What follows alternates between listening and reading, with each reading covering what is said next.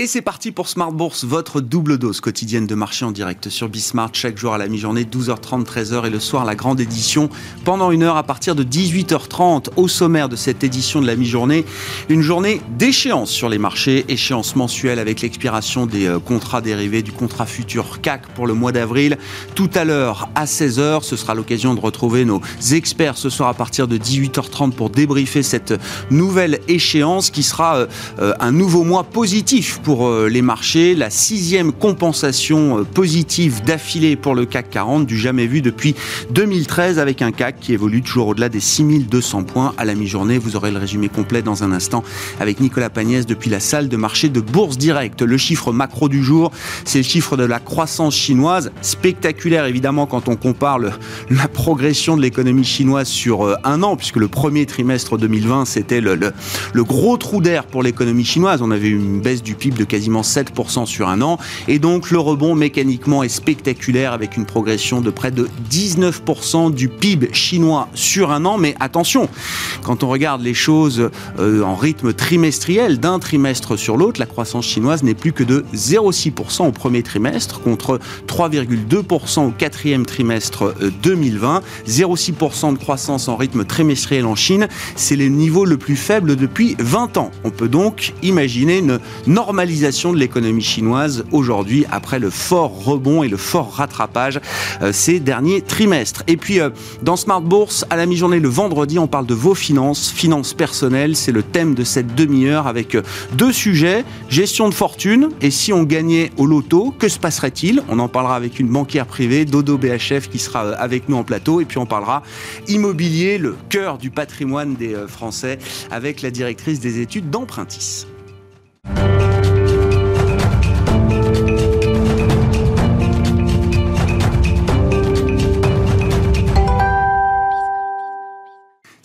6250 points et plus pour le CAC 40 à mi-séance en cette journée d'échéance. Les infos clés du jour, c'est avec Nicolas Pagnès depuis la salle de marché de Bourse Direct. La tendance est toujours à la hausse à la mi-journée sur le CAC 40. L'optimisme est de mise à Paris dans le sillage des indicateurs économiques publiés hier aux États-Unis témoignant d'une reprise, mais aussi euh, dans le sillage de la publication de statistiques encourageantes venues de Chine ce matin. L'économie chinoise bondit en effet de 18,3% au premier trimestre 2021, une progression record pour le pays, mais qui reste cependant légèrement inférieure aux attentes des analystes. En ce qui concerne la production industrielle en Chine, toujours, euh, la tendance est similaire. Celle-ci rebondit de 14,1% au mois de mars, mais reste inférieure aux attentes des analystes qui en attendaient une croissance de 18%. En ce qui concerne les ventes euh, au détail en Chine, toujours celle-ci surperforme en revanche et affiche une progression de 34,2%, soit largement au-dessus des attentes des analystes. En zone euro, l'inflation est de son côté confirmée à 1,3% sur un an au mois de mars, mais la tendance à Paris est également dictée par euh, les bons résultats euh, trimestriels dans l'ensemble des entreprises. L'Oréal, tout d'abord publié hier soir après la clôture des résultats, ses résultats du premier trimestre. Le groupe de cosmétiques affiche une progression de 10% de ses ventes euh, au premier trimestre, donc avec un chiffre d'affaires à 7,61 milliards d'euros, profitant notamment du rebond de son activité en Chine. Un résultat qui est, euh, qui est sanctionné donc par le marché à la mi-journée puisque les analystes anticipaient un euh, résultat légèrement plus élevé. Le PDG du groupe a cependant estimé que L'Oréal surperformait de 2,5 fois son marché. L'Oréal annonce d'ailleurs être confiant dans sa capacité à faire progresser ses résultats sur l'ensemble de l'année. La Française des Jeux annonce de son côté que son chiffre d'affaires a progressé de 5,2% au premier trimestre 2021. Euh, le groupe de jeux d'argent a notamment constaté euh, une hausse de près de 12% de ses mises sur la période grâce notamment aux mises en ligne deux fois plus nombreuses que l'année dernière. Les mises en ligne qui représentent à peu près 12% du chiffre d'affaires du groupe actuellement. Fnac Darty annonce de son côté une croissance de 21,7% de son chiffre d'affaires au premier trimestre à 1,81 milliard euh, d'euros. Le groupe anticipe cependant un premier semestre toujours marqué par euh, la crise sanitaire et s'attend euh, plutôt à revenir à une situation plus normale au second semestre 2021. Fnac Darty qui reste donc confiant mais prudent sur sa performance en ce qui concerne l'année en cours. Virbac annonce de son côté un bond de 17,5% de ses ventes au premier trimestre à 266 millions millions Le spécialiste de la santé animale revoit à la hausse ses objectifs pour 2021 et anticipe à présent une croissance de son chiffre d'affaires de l'ordre de, son chiffre d'affaires pardon de l'ordre de 6 à 10% euh, Le titre affiche d'ailleurs une progression de l'ordre de 14% cette fois-ci à la mi-journée. Et euh, le, le CAC 40 est euh, également tiré aujourd'hui par les valeurs automobiles qui sont bien orientées à la suite de la publication des résultats de Daimler. Daimler qui fait état d'une croissance de son bénéfice opérationnel plus forte que prévu à 5 milliards d'euros grâce notamment à la forte demande venue de Chine. Au-delà des valeurs, les investisseurs constatent à la mi-journée que les rendements obligataires aux États-Unis reculent toujours après avoir touché un creux à 1,56% hier. Ils sont à présent aux alentours des 1,58% aujourd'hui, malgré la reprise de l'économie américaine dont on parlait euh, tout à l'heure. Et aux États-Unis, d'ailleurs, les investisseurs suivront cet après-midi l'indice de confiance de l'Université du Michigan, mais ils suivront également les résultats euh, trimestriels de Morgan Stanley. Euh, du côté de l'euro-dollar, on constate une légère progression depuis hier. L'euro-dollar qui est à la mi-journée aux alentours des 1,1975 dollars pour 1 euro.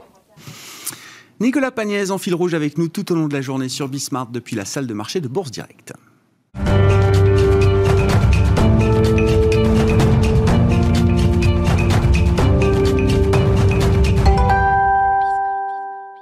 Cas pratique autour de vos finances personnelles. Chaque vendredi à la mi-journée dans Smart Bourse avec deux invités que je vous présente. Pascal Séville, banquière privée et team manager chez Odo BHF Banque Privée. Bonjour Pascal. Bonjour Grégoire. Ravi de vous retrouver euh, aujourd'hui. Et Cécile Rockler qui est avec nous également pour parler immobilier dans quelques minutes, directrice des études d'Empruntis. Bonjour à vous Cécile. Bonjour Grégoire. Pascal, Je, commence avec vous. Pascal, vous venez avec un, cas pratique, mhm. alors qui est euh, un cas rare, mais un cas j'imagine très intéressant sur le plan notamment de la structuration du patrimoine financier, puisqu'on mhm. parle d'un couple qui euh, vient de gagner à l'euro million, et pas une petite somme, 30 millions d'euros. Mhm. On imagine que c'est déjà alors, un, choc euh, psychologique qu'il faut prendre en compte, qu'il faut euh, digérer et encaisser. Mhm. Et puis c'est surtout un bouleversement total sur le plan patrimonial et sur le plan financier.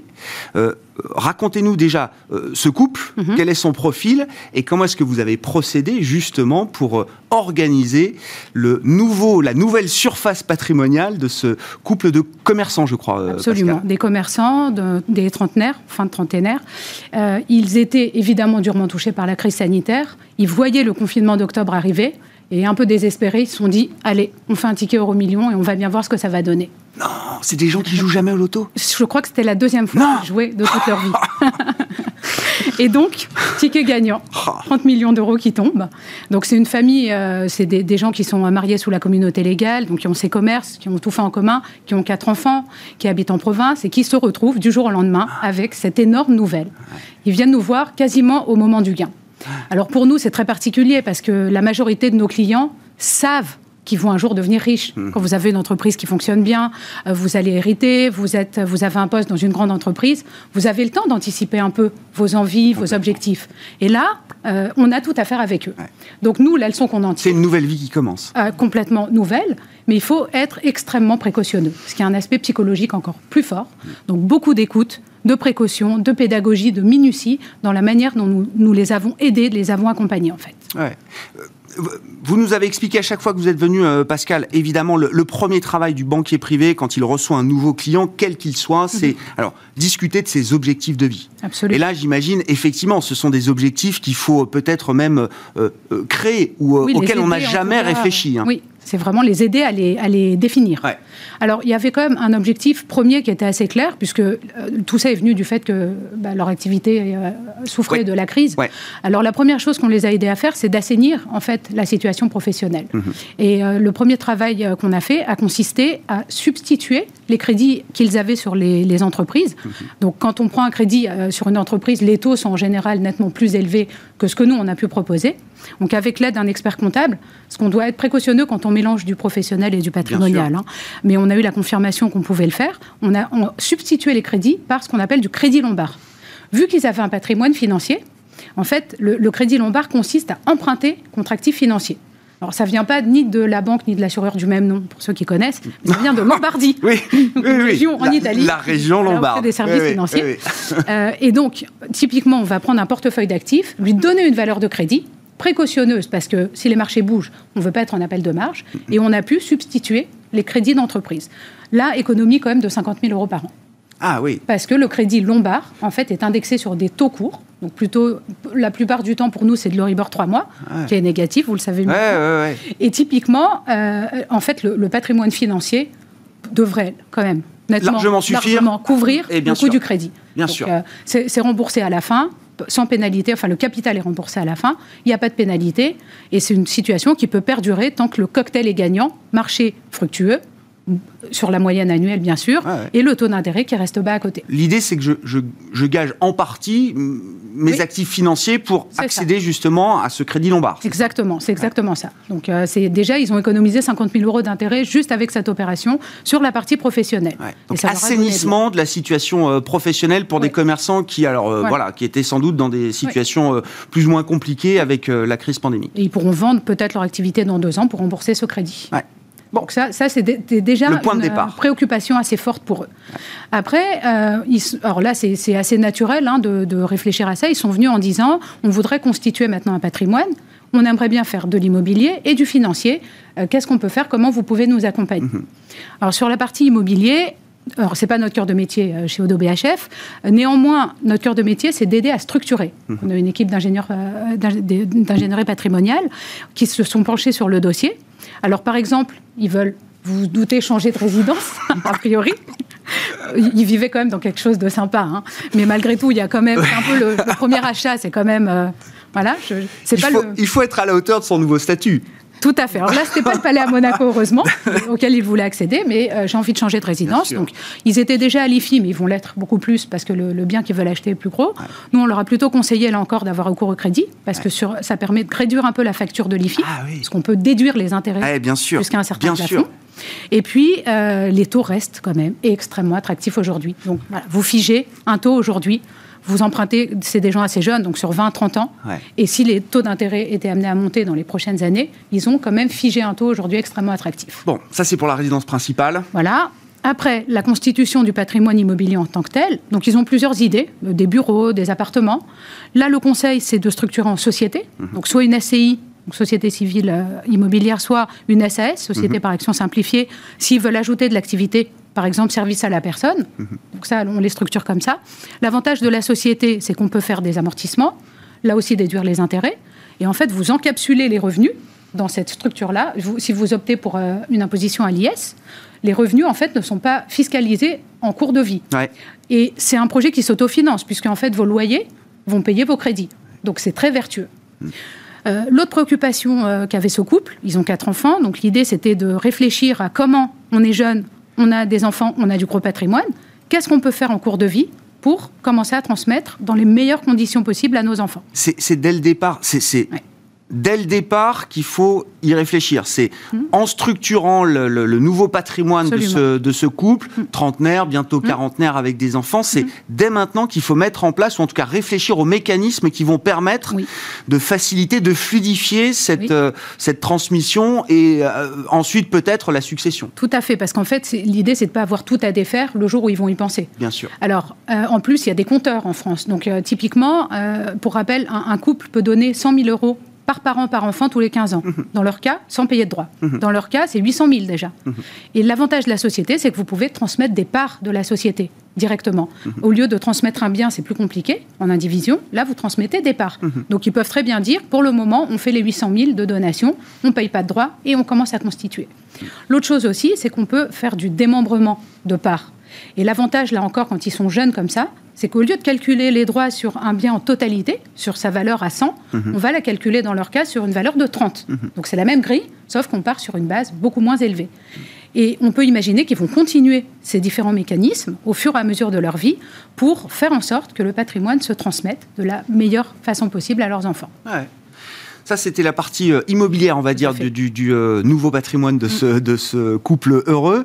Euh, Pascal, il y a la partie placement financier aussi. D'ailleurs, intéressant de savoir quel équilibre vous avez pu mettre en mhm. place entre la partie immobilière et la partie placement financier. Mais sur les placements financiers, là, comment est-ce que vous avez réfléchi et structuré les choses pour vos, vos clients? En fait, comme vous l'avez compris, ils vont plutôt avoir recours au crédit pour tout le reste. On s'est permis de faire une proposition sur les 30 millions en question, la mhm. totalité en fait du patrimoine. Alors, ils nous ont fixé un objectif de rendement sont, comme, on ne sait pas très bien comment ils sont arrivés à ce chiffre, mais il nous semblait plutôt bon, puisqu'ils sont arrivés avec 3% net de frais chaque année. D'accord. Alors faites le calcul, hein, ça fait quand même 900 000 euros. Donc, à partant de ce rendement, en fait, on est parti de l'objectif pour définir l'allocation. Hmm. Mais ce qu'ils nous ont dit, c'est que ces 900 000 euros, on ne veut pas les dépenser, parce qu'est-ce qu'on va faire avec cet argent? Leur train de vie, l'ont estimé à 10 000 euros par mois. Donc, ils nous ont demandé de retirer 120 000 euros net de fiscalité et de frais de leur patrimoine chaque année. Et on a défini, nous, notre allocation partant de là. Donc, on a mis 10 millions de côté, on l'a fait que sur 20, cette projection patrimoniale, parce qu'on estime que les 10 pourraient être quand même employés dans le futur. Et les 20 millions, figurez-vous qu'ils deviennent 40 millions au bout de 30 ans dans notre projection, si jamais on les gère euh, avec une allocation, donc là, via des assurances vie, 60% fonds euros, 40% unité. Ouais, un 60-40 traditionnel. Traditionnel. on attend 2,6 de rendement net là-dessus. Et en fait, en retirant ces 120 000 de, net de frais de fiscalité chaque année, le patrimoine, dans 30 ans, devient 40. Donc non seulement ils préservent, et enfin, ils doublent même le patrimoine et ils peuvent quand même combler leurs besoins en train de vie. Quand vous dites c'est eux qui nous ont proposé l'objectif de rendement, et il mmh. se trouve que c'était plutôt en, ligne avec ce qui était euh, envisageable et euh, euh, ce qui est approprié de faire dans, mmh. dans, ce cas.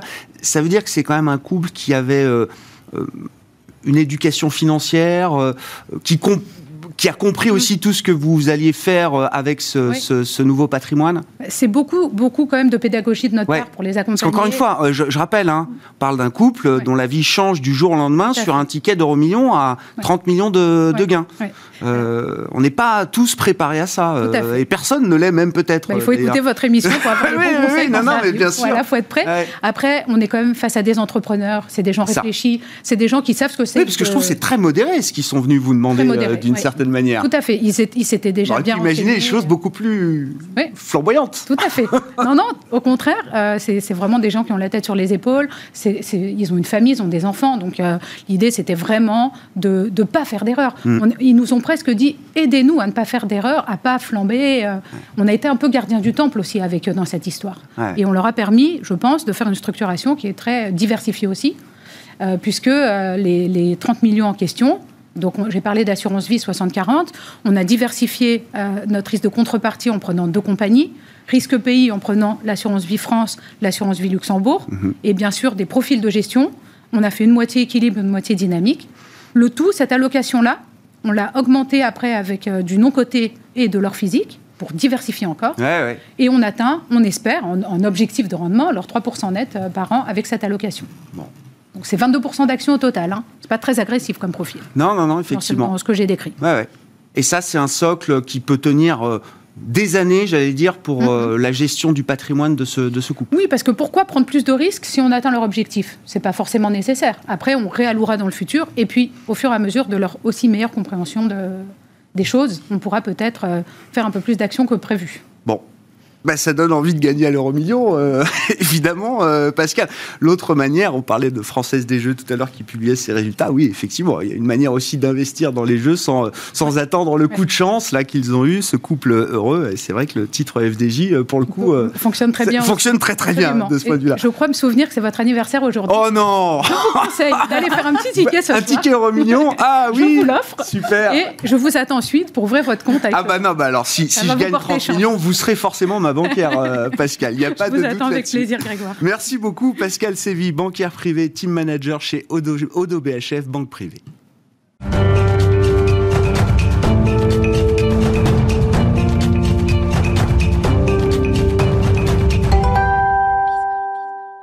Cécile Roclor, on vous retrouve, donc directrice des études d'empruntis. Euh, trêve de plaisanterie. Non, le but, parce que l'immobilier, c'est sérieux. Hein, c'est quand même, voilà, ah, toujours au cœur. Hein, ça fait partie du ah, bah. Ah, le, cœur du patrimoine des, euh, des Français. Je voulais mm. juste qu'on dise un petit mot. On va parler du locatif, euh, de l'investissement locatif, mais un petit mot quand même des taux de crédit. Donc ça y est, là, toutes les études sont en train de sortir. Mm. On va battre des records à la baisse au cours du mois d'avril, c'est ça, Cécile Ça n'arrête pas. C'est aussi incroyable qu'imprévu. depuis le début de l'année, les, les banques baissent leurs taux et aujourd'hui, ben, on va se donner euh, deux, trois repères. Sur 15 ans, en moyenne, on, emprunte à 0,95, mais au barème de certaines banques, on va pouvoir descendre en dessous de 0,7. Et sur 20 ans, on est à 1,10 en moyenne. Et bien sûr, on va pouvoir descendre en dessous des 1 avec du 0,80 C'est 80. ouais. Au moins au barème d'une banque. Donc oui, les taux sont juste incroyables.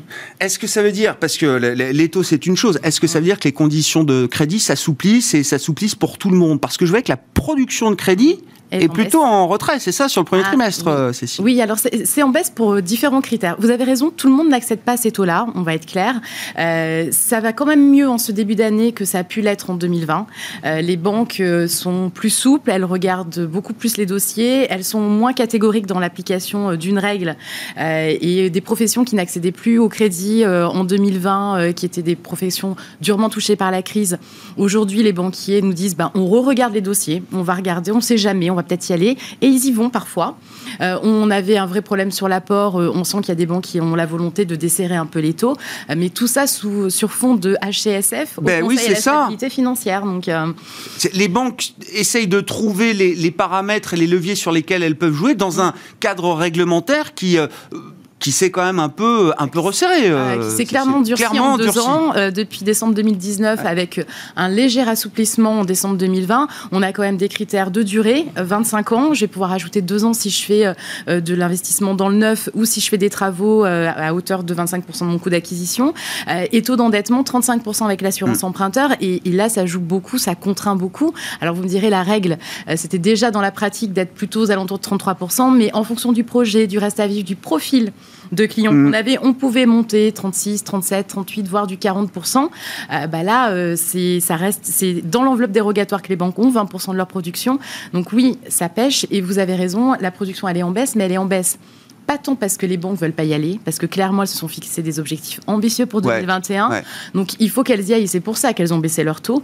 Euh, c'est plutôt parce qu'on a une pénurie d'offres mm. et que euh, tous les clients qui souhaitent acheter et qui sont finançables mais ne trouvent pas de biens euh, à acheter et avec la promotion immobilière qui était à la peine. Oui, c'est ça, pénurie d'offres structurelle en France, mais qui s'est sans doute encore aggravé tout à fait après l'année 2020. Oui, clairement, aujourd'hui, euh, on a eu une panne dans le neuf, dans euh, la promotion. On a une surenchère sur la construction individuelle. Euh, tout le monde veut sa maison ouverte. Mm tout le monde est un grand mot, mais beaucoup de gens veulent du, verre et de la maison individuelle.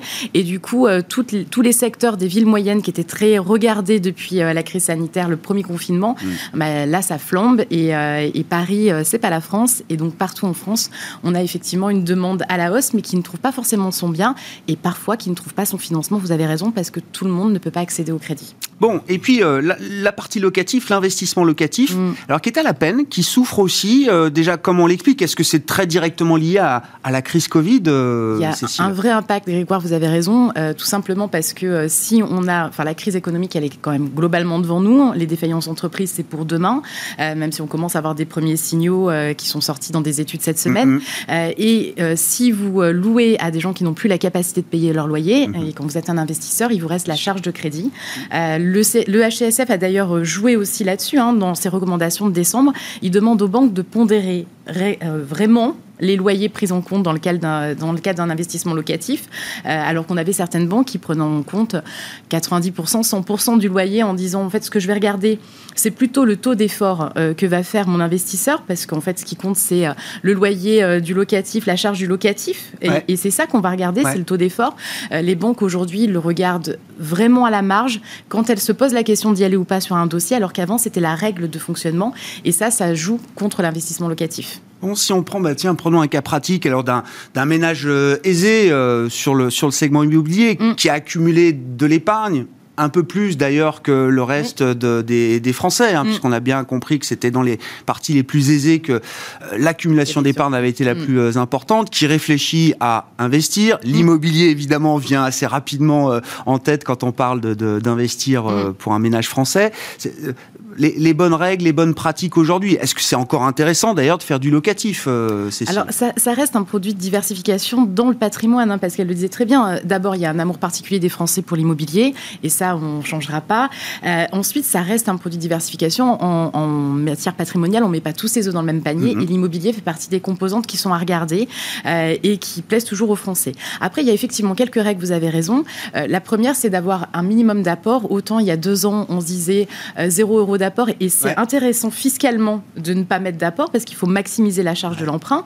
Aujourd'hui, euh, les banques, elles attendent à ce que vous ayez préparé un peu votre projet, que vous soyez pas juste un opportuniste qui se pose pas trop de questions et que donc vous ayez mis un peu d'épargne de côté pour payer à minima les frais qui sont en fait la zone de tension en matière de risque hein, pour un banquier puisque euh, du coup, euh, si jamais vous êtes obligé de vendre, vendre rapidement parce mm. que vous ne trouvez plus de locataire, parce que financièrement, vos revenus professionnels sont à la peine, vous risquez de perdre ces 10% de frais de notaire indûment frais de notaire puisque c'est les droits de mutation, hein, c'est de la taxe. Mm-hmm. Euh, mais du coup, la banque, elle va plutôt être regardante sur votre dossier si vous avez ces 5, 8, voire 10% d'apport. Donc ça, c'est la première règle, c'est euh, jouer euh, la prise de risque avec le banquier et amener un peu d'épargne dans le projet. Ensuite, il va falloir être raisonnable sur le montage de votre projet.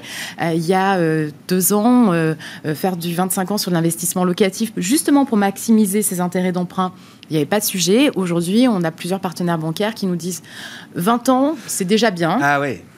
15 ans, idéalement. Peut-être que j'irai sur 20 ans si mon taux d'endettement sur 15 ans passe. Ouais. Donc là, on voit qu'il y a des marges de manœuvre qui se sont contractées et que vous n'allez plus avoir autant de, ressources parce que le taux d'endettement, c'est le levier sur la mensualité. Hein, clairement, bien sûr, plus vous avez un taux d'endettement, euh, euh, vous augmentez votre taux d'endettement, plus vous pouvez réduire votre mensualité et ça, ça a du sens. Donc du coup, aujourd'hui, on va jouer quand même sur des durées beaucoup plus courtes pour les investisseurs. En moyenne, euh, chez nous, un investissement locatif, ça se fait sur 18 ans aujourd'hui, quand c'était plutôt un peu plus élevé avant. Ah oui, effectivement. Et alors, quid du reste à, du reste à vivre dans ce contexte-là S'il faut raccourcir son horizon d'investissement, euh, non, non, mais c'est la, c'est la question. Est-ce que les banques sont prêtes à accepter un reste à vivre peut-être un peu plus comprimé aussi pour les, investisseurs Alors, le reste à vivre, c'est bon de le préciser. Hein, c'est ce qui vous reste pour vivre une fois que vous avez payé vos charges de crédit euh, et vos charges de loyer si, si vous n'êtes pas euh, propriétaire de votre résidence principale. toutes les banques n'ont pas les mêmes critères. chacune a sa propre règle. C'est pas comme le taux d'endettement où on dit bien c'est charges et revenus où c'est à peu près homogène. Euh, même si on peut avoir des nuances. Mais globalement, là, le reste à vivre, c'est chaque banque décide de son mode de fonctionnement. Ce il y a une interprétation banque par banque de ce qui constitue le reste à vivre. Et, et, chacune a ses critères. C'est-à-dire que vous allez avoir des banques où on va vous dire c'est 500 euros pour un adulte. Mhm. Euh, il y a des banques qui vont vous dire moi, la règle, c'est 2000 euh, euros pour un foyer. Il y en a qui vont appliquer des augmentations en fonction du nombre d'enfants à charge. Donc là, ça va être très variable. Et effectivement, étrangement, ce sont les ménages les, les, plus aisés qui ont été touchés par ces sujets de reste à vivre parce que du coup, euh, avant, on avait beaucoup de souplesse. Euh, taux d'endettement reste à vivre. On jouait dès qu'on avait des hauts revenus. Il n'y avait pas de problème, il y avait beaucoup de marge de manœuvre. Aujourd'hui, les banques, même sur les hauts revenus, mhm. elles ont leurs critères et elles vont regarder, elles vont faire attention. Donc, l'intérêt aujourd'hui, plus que jamais pour un investisseur, c'est de comparer les solutions pour trouver celle qui va apporter euh, le maximum de liberté et qui va permettre de réaliser des projets d'investissement locatif sans pénaliser le taux d'endettement pour d'autres projets. Bon, de toute façon, mettre les banques en concurrence, c'est un principe euh, de ah, base quand aujourd'hui, je crois que c'est l'immobilier, mais aujourd'hui peut-être plus que jamais. Bon, merci beaucoup à vous deux. Merci d'avoir été là pour nous apporter vos, conseils, vos remarques et puis euh, ces, exemples, ces cas pratiques autour de l'investissement immobilier et de la gestion de fortune. Cécile Roclor était avec nous, directrice des études d'Empruntis, et Pascal Séville, je le rappelle, banquière privée chez Odo BHF Banque Privée.